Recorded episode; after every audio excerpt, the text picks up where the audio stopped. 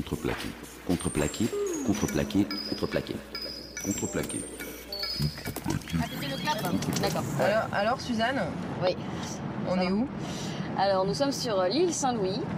C'est un petit peu mon petit quartier de prédilection.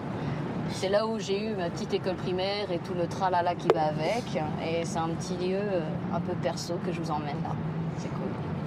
Du coup, t'as- pourquoi Qu'est-ce qui qu'est-ce qui s'est passé ici euh Euh, ici, euh, c'est un lieu où, qui m'inspire pour le coup. Je, je crée beaucoup de scénarios ici. Je sais pas pourquoi, genre je regarde toujours les gens en face, il y a des péniches qui passent, je trouve ça beau. Donc clairement, c'est un lieu apaisant pour moi. Et du coup, t'as grandi où Alors, j'ai grandi dans le 4e arrondissement de Paris, dans le Marais, le quartier un petit peu bourge, mais assez artistique, on va dire. Voilà. Raconte-nous un peu ton parcours scolaire, euh, comment ça s'est passé pour toi Alors, euh, en vrai, j'ai beaucoup de choses à raconter là-dessus parce que j'ai failli faire de la musique classique. Donc, euh, déjà, je faisais du conservatoire depuis euh, l'âge de 5 ans. Je faisais de l'alto, c'est un grand violon, pour ceux qui connaissent pas. Et euh, Suzanne. de rien. Et du coup, euh, et euh, du coup, euh, je voulais faire une école qui faisait en même temps les cours plus le conservatoire. Et euh, comme une grosse euh, débile que je suis, bah, j'ai oublié le dossier d'inscription. donc, donc du coup, euh, je me suis retrouvée à Turgot parce Un que peu à l'image de ta vie. je ne dirais pas ça non plus, mais euh, du coup, euh, je me suis retrouvée à Turgot euh, pour faire du cinéma et euh, finalement, bah, c'est ce que je fais aujourd'hui. J'ai trop kiffé. J'ai retrouvé petite Léa Razi ici présente avec Roman à mes côtés qui était avec moi en cours de ciné. Voilà. Donc je suis restée dans, dans cette bonne vibe, on va dire. Et euh, du coup, après Turgot, t'as fait quoi comme, euh, comme école? J'ai fait ou- une école euh, de ciné privée parce que je voulais faire la fac et mon dossier était tellement mauvais pour eux que euh, bah, ils m'ont pas pris alors que franchement au bac je m'étais déchaînée pour avoir une super note. Et ouais, et euh, du coup euh, école privée euh, qui m'a coûté bien cher on va dire, mais qui m'a appris on va dire les rudiments du cinéma. C'est quelle école pour ceux qui voudraient éventuellement Alors aller, c'est ISIS, maintenant c'est EUSIS. Et euh, c'est une école qui se trouve euh, à côté du canal Saint-Martin. Une petite école, pas très connue encore, euh, mais euh, je pense que euh, là elle est bien lancée et puis les profs sont bons et l'ambiance est bonne en tout cas. Et ce qui t'a ce qui t'a plu dans le cinéma, c'est- le fait d'arriver à Turgot et par hasard débarquer dans l'option cinéma qui t'a donné envie d'en faire ou t'as toujours euh, eu euh, plus ou moins une, des atomes crochus avec le Euh, disons que quand j'étais petite, déjà, je faisais assez ma star, hein, faut pas se mentir. Euh, J'adorais prendre la cam, euh, faire des interviews de toutes mes vacances. Heureusement que mes parents ne l'ont pas retrouvé parce que c'est assez inquiétant. Parce que je changeais toujours de nom et j'avais toujours une radio différente, c'est genre le truc un peu débile. Et puis après, quand je, suis allée dans le, dans le lycée, euh, j'ai vu plein de choses qui m'ont vraiment intéressée, des réalisateurs qui m'ont passionné, des films qui m'ont donné envie d'en faire. Et j'ai trouvé que c'était un moyen d'expression euh, énorme comparé à la musique où en fait ben, on répète plusieurs fois les choses.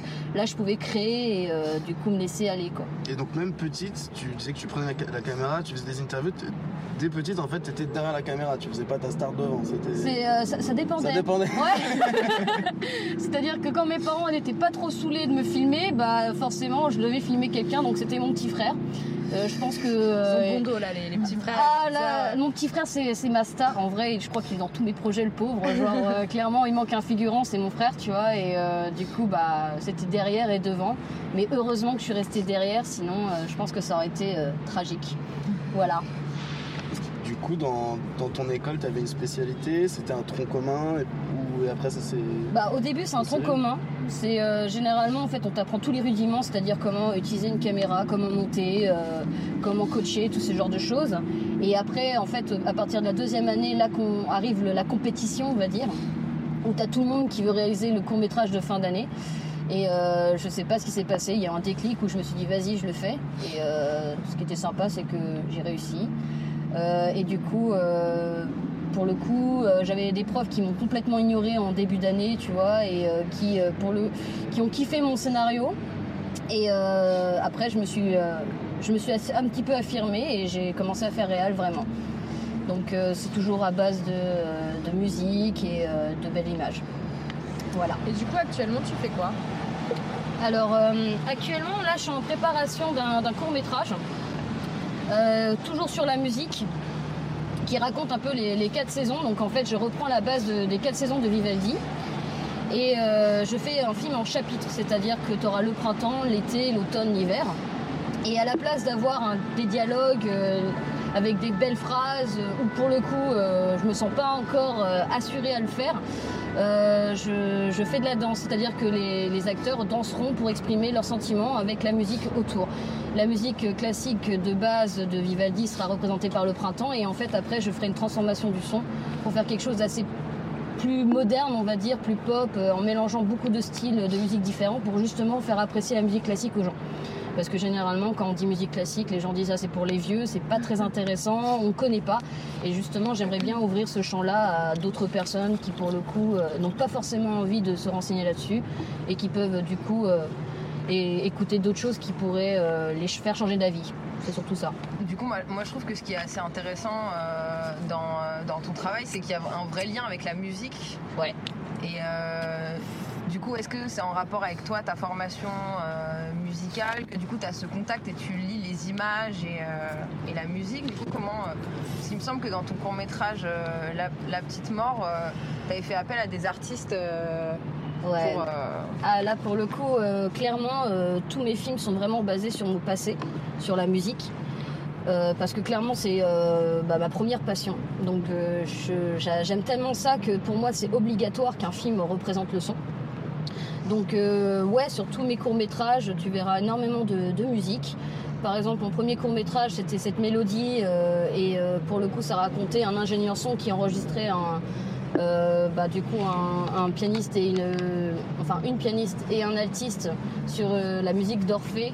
Je sais pas si vous connaissez, bon c'est un peu tragique comme histoire, mais bref. Et euh, du coup en fait ça, lui rappelle tellement son passé que euh, on fait euh, des tonnes de flashbacks dans sa vie et euh, du coup la musique là-dessus c'est le thème principal.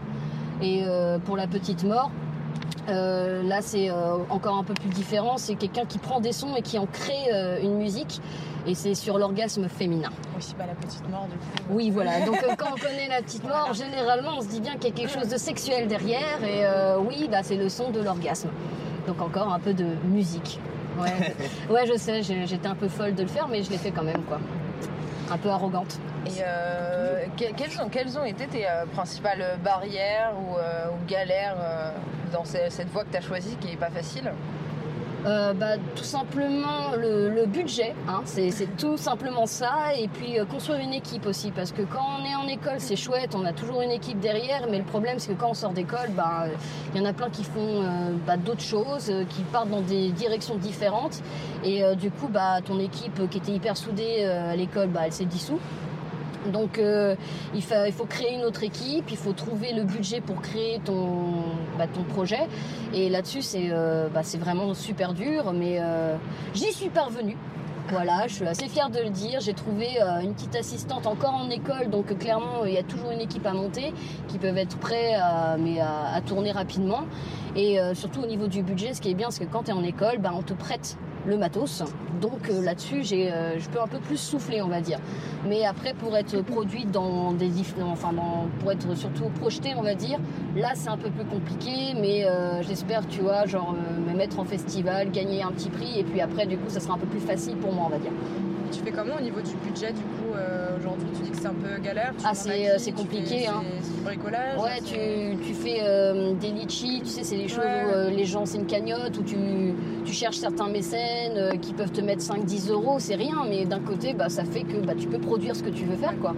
Et après, là, heureusement, je suis dans une équipe super sympa qui m'aide beaucoup, donc on est dans le, dans le principe où tout le monde va mettre un peu d'argent pour euh, pouvoir partir, parce que là, par exemple, je vais tourner euh, l'hiver de, de, mon nouveau court métrage et c'est euh, clairement dans un endroit euh, comme la Normandie ou en Bretagne, donc il faut euh, bouger l'équipe, faut bouger le matos, il faut trouver l'acteur qui serait euh, capable du coup de, de se bouger, mais également en plus euh, je veux quelqu'un un peu âgé euh, qui se mette un, un semi à poil, donc euh, voilà, donc euh, ouais ouais, je, je vois grand à chaque fois, mais euh, si ça se fait, bah je serais très contente. hein. Pour l'instant, tu. Enfin, déjà, là, on parle de tout ça, t'as fini tes études. Oui, oui, oui, j'ai terminé mes études. Ça fait, euh, ça fait deux ans que j'ai terminé mes études. Et euh, je fais des clips euh, pour, euh, bah, déjà parce que j'adore ça. Et, euh, et puis surtout aussi pour, euh, on va dire, faire un bon portfolio pour se proposer après en prod. D'accord. Et pour l'instant, tu, tu arrives à en vivre ou pas encore? Non, pas encore. Là, D'accord. faut pas se mentir là-dessus. Euh, non, pas encore. Sinon, bah, je serais riche comme Crésus et euh, j'aiderais tous mes potes euh, artistes. Mais non, c'est pas le cas. J'en vis pas encore. Donc, t'es es obligé de faire des petits jobs à côté pour avoir des- de, de l'argent, quoi. Mais ce que je trouve le plus triste, c'est que j'ai- beaucoup d'amis qui, pour le coup, se sont enfermés dans cette euh, situation de job alimentaire et qui y restent. Ouais. Genre, j'ai un pote, euh, par exemple, il a commencé à, à travailler euh, dans, dans- dans un supermarché et euh, bah, le gars, il, y- il y est encore et il monte en grade, entre guillemets, dans la société, mais euh, sauf que c'était pas son but ultime, quoi.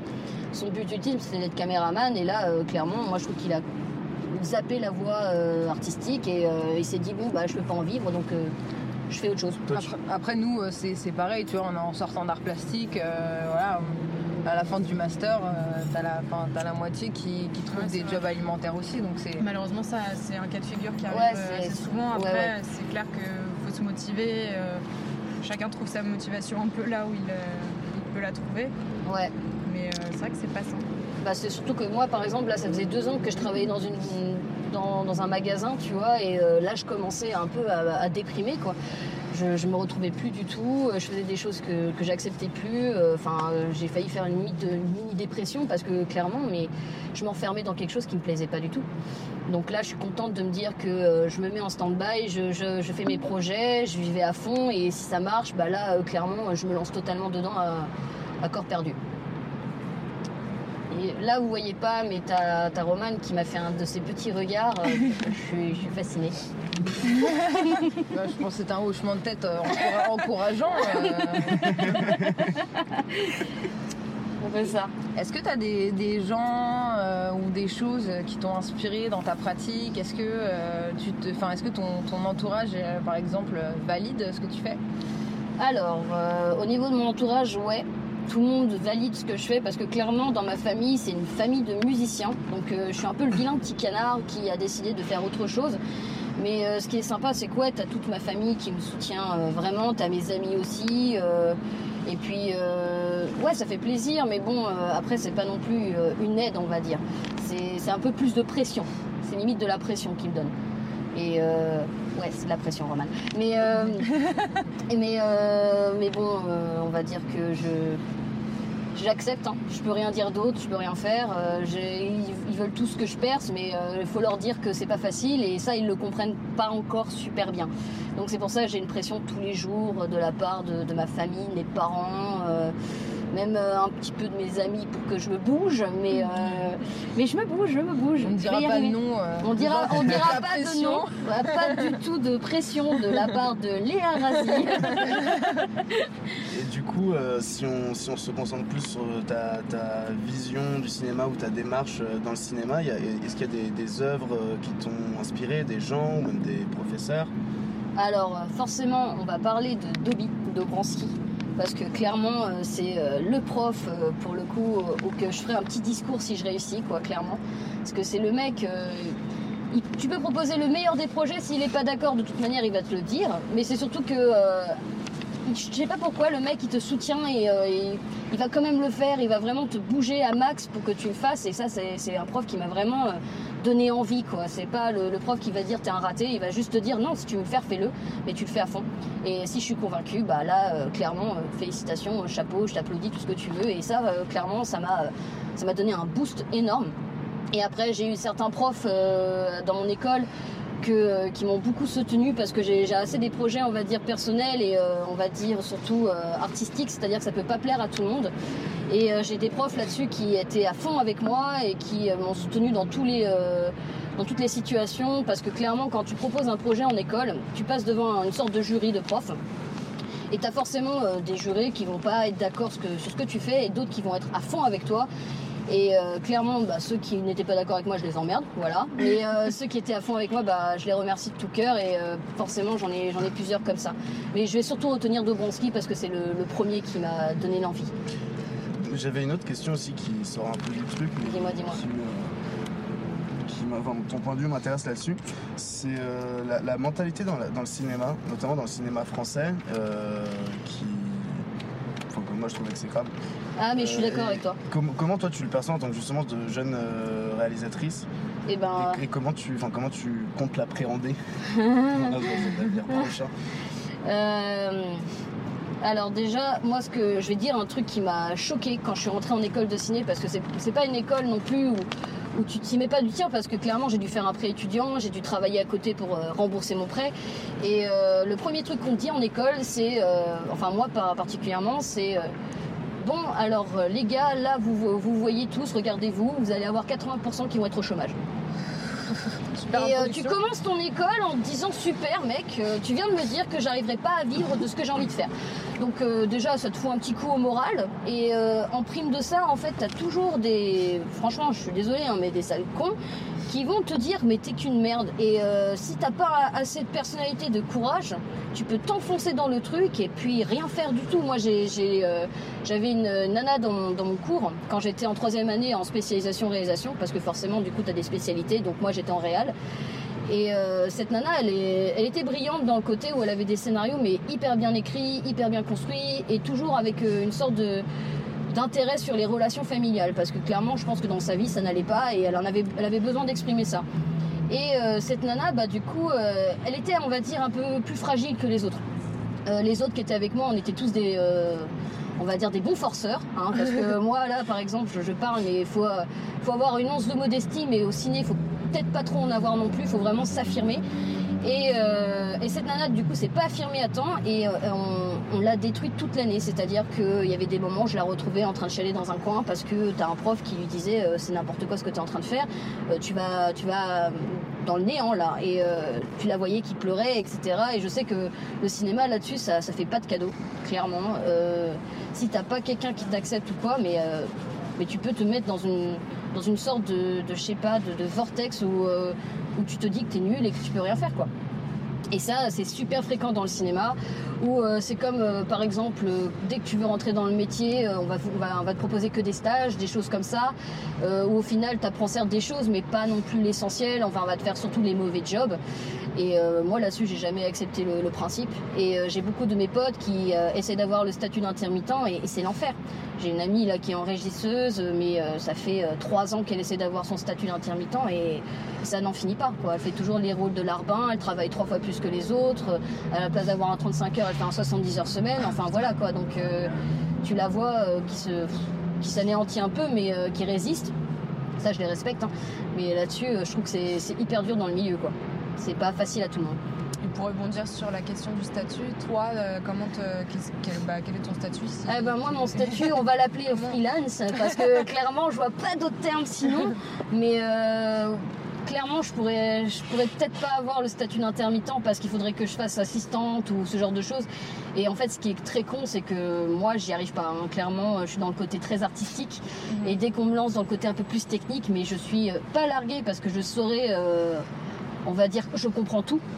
Mais alors le faire euh, je préfère que les gens le fassent. Parce que là, là-dessus, tu me mets devant un ordi et tu me dis, vas-y, montre-moi ton clip. je vais te dire, ouais, tu peux couper ici. Ouais, j'aime bien le, le côté, euh, on peut euh, faire des fondus, des trucs sympas. Et, mais euh, par contre, le faire, tu vas me voir bugger et supprimer toute la partie. Enfin, gros pétage de câble, quoi. Un peu plus tôt, tu nous parlais du fait que tes films étaient très sentimentaux et sur ton vécu. Ah, ça oui. Et est-ce que tu peux nous en dire un peu plus là-dessus? Allez, on, on se lance dans le côté douloureux. Peut-être y aura-t-il la petite larme qui va sortir. Je peux Mais-. Voilà. Ouais, je joue de l'alto comme ça, ça me fera plaisir. Mais euh, du coup, euh, ouais, clairement, euh, moi, je mets euh, énormément de, de mes émotions, euh, de mes pensées dans tous mes films. Ça, c'est euh, ma base aussi avec la musique. Par exemple, dans euh, cette mélodie, euh, je retraçais du coup l'ingénieur son qui enregistre un concert et qui se rappelle par la musique sa relation avec sa nana qu'il a quittée. Et euh, en fait, clairement, euh, c'était ma première histoire d'amour ou qui s'est très très mal finie. Et euh, pour le coup, à chaque fois que j'écoutais une certaine musique, ça me faisait repenser à ça et ça m'a vraiment inspiré. En plus de ça, quand j'ai écrit le scénario, j'étais encore avec le copain en question. Donc il fallait absolument que je réalise pour évacuer tout ça. Ça m'a fait un bien fou, mais aussi un grand mal. Comme euh, mon dernier film, euh, ah, attention, il y a une petite péniche qui passe. Je vais attendre que la péniche passe. Et, euh, et dans mon dernier film de fin d'année, La petite mort. Ça parle aussi d'un mec qui crée une musique à partir de- d'orgasme. Donc clairement, là, là-dessus, c'est pas l'orgasme qui me rappelle quelque chose, ou qui met mes sentiments. Non, ça c'était vraiment de la pure arrogance au niveau de mes profs. Oui, là, là aussi, j'y suis allée fort. Ils étaient tous très contents parce que c'était tous des mecs, ils étaient très contents que je fasse un sujet comme ça. donc euh, moi j'étais contente, et tout le monde était content, donc je l'ai fait. Mais ça, euh, par exemple, là j'ai, euh, j'ai- j'avais réalisé ça avec euh, à l'époque mon copain qui était ingénieur son. Et du coup, on était tous les deux ensemble à créer une musique, à faire ça. Et ça a ruiné notre relation, mais euh, comme jamais. Et j'avais énormément besoin aussi de, de sortir le film, de me dire qu'il était fini, même si ça me fait encore du mal. Il faudrait que je le mette en festival pour euh, justement me, me libérer de toute cette grosse pression que j'ai encore sur le dos. On parle un peu d'un exutoire du coup, dans ta façon de travailler. Ah, mais tout à fait. C'est le, en fait, c'est c'est comme la musique. La musique, euh, quand tu joues, que, que tu es que tu es musicien, c'est euh, un moyen pour toi d'évacuer tous tes sentiments, de te donner à fond, de, même de jouer d'une façon que tu saurais pas le faire autrement en fait, tu vois. Genre c'est comme un peu un écrivain, il a besoin d'avoir, euh, ou un peintre, tu vois, il a vraiment besoin d'avoir par exemple une bonne dépression pour faire le, plus beau tableau qu'il ait fait de sa vie, tu vois. Et bah là, la, musique et le cinéma, pour moi, c'est exactement la même chose. C'est quand je vais au plus mal, et c'est ça, c'est un peu triste, que je réalise le mieux ou que euh, je fais les plus belles compos, musiciens, etc. Enfin, musiciens, j'ai créé un nouveau mot. Euh, la la plus belle musique, mais, euh, mais en, en vrai, c'est quand, quand, quand je jouais de l'alto, bah, c'était le seul moyen pour moi d'évacuer. euh, toute cette tension que j'avais, donc quand je réalise, c'est exactement la même chose, même par rapport à mes acteurs, etc., quand je les brief, euh, parce que moi j'adore euh, la direction d'acteur. Généralement, euh, genre j'avais une scène dans La Petite Mort où t'as la nana qui pleure parce qu'elle se rend compte que son mec devient de plus en plus fou dans, son, dans sa création de musique. Je lui ai fait clairement, écoute, euh, là euh, c'est un moment euh, où tu, sens que c'est la rupture, t'as pas envie de te l'avouer, et t'as les larmes qui sortent parce que tu te sens vraiment mal. Et la nana m'a sorti un truc, mais j'ai failli pleurer moi aussi, parce qu'elle m'a fait ok, ok, laisse-moi 5 secondes. Et puis, je sais pas ce qui s'est passé, sa tête a changé, elle s'est rappelée elle aussi du truc, et ça fait une sorte de cohésion, on s'est, on s'est tout à fait compris sur le truc, et j'ai eu exactement ce que je voulais, et c'était, franchement, c'était hyper émouvant. Donc ouais, pour moi, c'est un gros moyen d'évacuer tout ça, tous mes sentiments. Et juste euh, petite question, euh, tu continues à jouer ou t'as mis ça de côté? Ah, ça c'est euh, la grosse tristesse, mais euh, là j'ai un peu arrêté. Alors euh, attention, petit bateau de police. bon, salut les gars. hein? Bye. Je- non, je continue pas à jouer.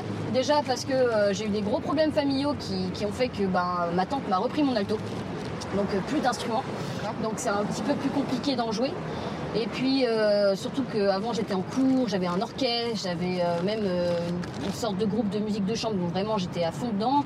Et bah, le problème c'est que ça prend énormément de temps, Ouais, ça prend même pour toi parce que si tu joues pas et bah, t'es plus au niveau, donc euh, clairement les autres vont te le reprocher et du coup tu prends plus du tout plaisir à faire ce que tu fais.